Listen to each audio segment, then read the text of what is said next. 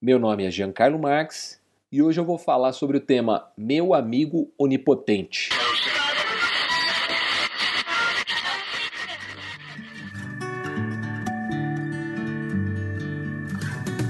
Você está ouvindo da Crentaços Produções Subversivas.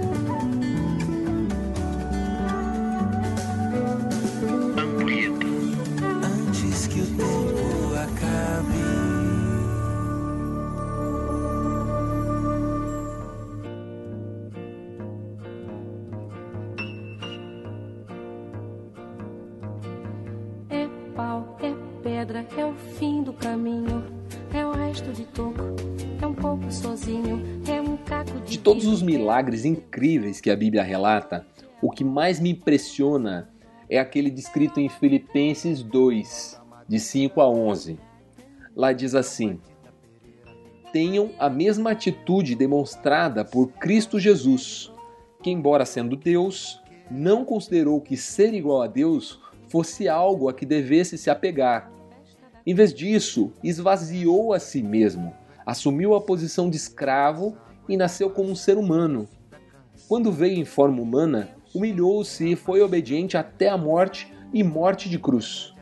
Por isso, Deus o elevou ao lugar de mais alta honra e lhe deu um nome que está acima de todos os nomes, para que ao nome de Jesus todo joelho se dobre, nos céus, na terra e debaixo da terra, e toda língua declare que Jesus Cristo é Senhor, para a glória de Deus, o Pai. Dá para imaginar que Jesus desceu de sua condição de glória, considerando mais importante tornar-se como um de nós? Imagina a distância, o abismo que representa para o próprio Verbo de Deus tornar-se um verme como eu. E pior ainda, não contente, ele se esvaziou ainda mais e tornou-se um servo dos vermes e depois morreu pelos vermes. Sério, mesmo que eu descesse a condição de um verme, literalmente, ainda estaria a uma distância infinita do caminho que Jesus trilhou para se tornar como eu. Ele é a exata expressão do Pai, por meio dele foram criadas todas as coisas, sem ele nada teria sido feito, como narra lá o início do Evangelho de João. Agora imagine esse ser todo-poderoso se transformando em um feto e depois num bebê, nos braços de um casal jovem e inexperiente. Quando a minha filha Isabelle era pequena, ela gostava particularmente dessa passagem. E eu resumia para ela da seguinte forma: eu dizia assim: o mesmo Deus que criou todos os planetas e as estrelas e os animais e as montanhas decidiu virar um bebezinho, sujar a fralda e mamar no peito da mamãe. Minha filha adorava. De vez em quando ela me pedia para explicar de novo a história do Deus bebezinho. E por quê? Porque ela se identificava com ele. Parecia bem mais próximo da sua realidade. Deus escolheu ser como ela. Essa compreensão é capaz de nos dar clareza do valor que Deus deu ao seu relacionamento conosco. Mas ela poderia passar por uma história linda e vazia de sentido prático se não fosse o início do verso 5, que afirma assim: Tenham a mesma atitude demonstrada por Cristo Jesus. Cada vez que eu leio isso, a minha mente repassa os meus últimos dias. Como é que eu me relacionei com os meus colegas de trabalho? A minha esposa e filha, meus pais, meus vizinhos, meus amigos, meus parentes. Como é que eu respondi aquele comentário maldoso no Facebook? Quando eu fui abordado por alguém pedindo esmola na rua, será que eu fui capaz de me esvaziar? Será que eu me despi da capa de eleito de Deus? Será que eu abri mão do status de publicitário, teólogo ou o que quer que seja para me relacionar com aquela pessoa de igual para igual? Eu consegui sentir a dor dele? O apóstolo Paulo escreveu uma vez que o valor de tudo que eu faço só pode ser medido pelo amor. E que sem amor até mesmo as coisas mais custosas não valem nada e não passam de um barulho sem sentido. Quando o que me leva a fazer o bem é uma simples crise de consciência, o outro pode até se beneficiar disso, mas eu não. Assim como um sino que toca por um tempo, o pão aplaca a fome momentaneamente. O brinquedo comprado no caminho para casa vai perder seu valor logo e as flores murcham.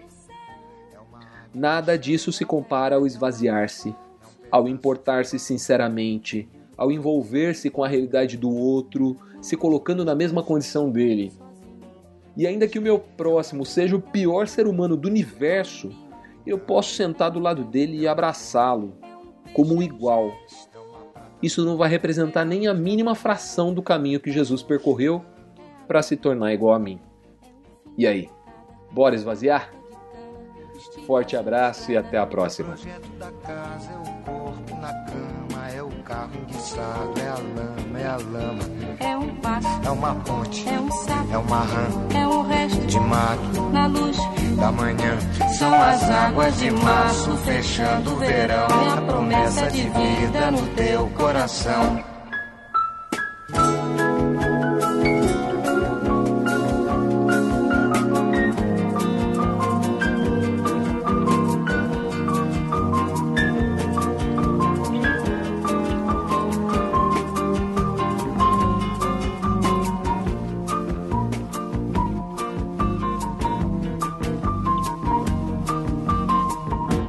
Uma cobra, é um pau, É João, é José é um espinho, na mão, é um corte. no pé.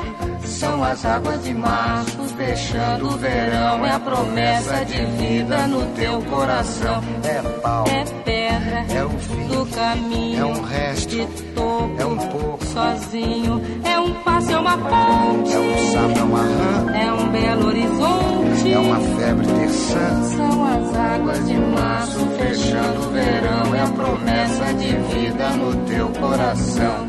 Pau, Pedra,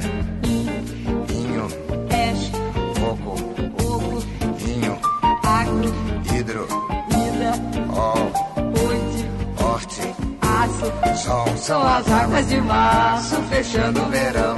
É a promessa de vida no teu coração.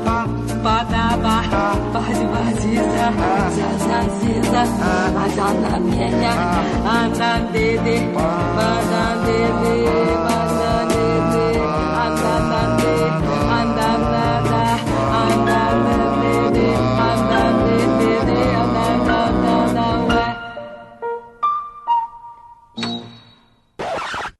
programa utiliza a licença Creative Commons. Passe pra frente. Compartilhe. Mamãe! É Deus, mamãe!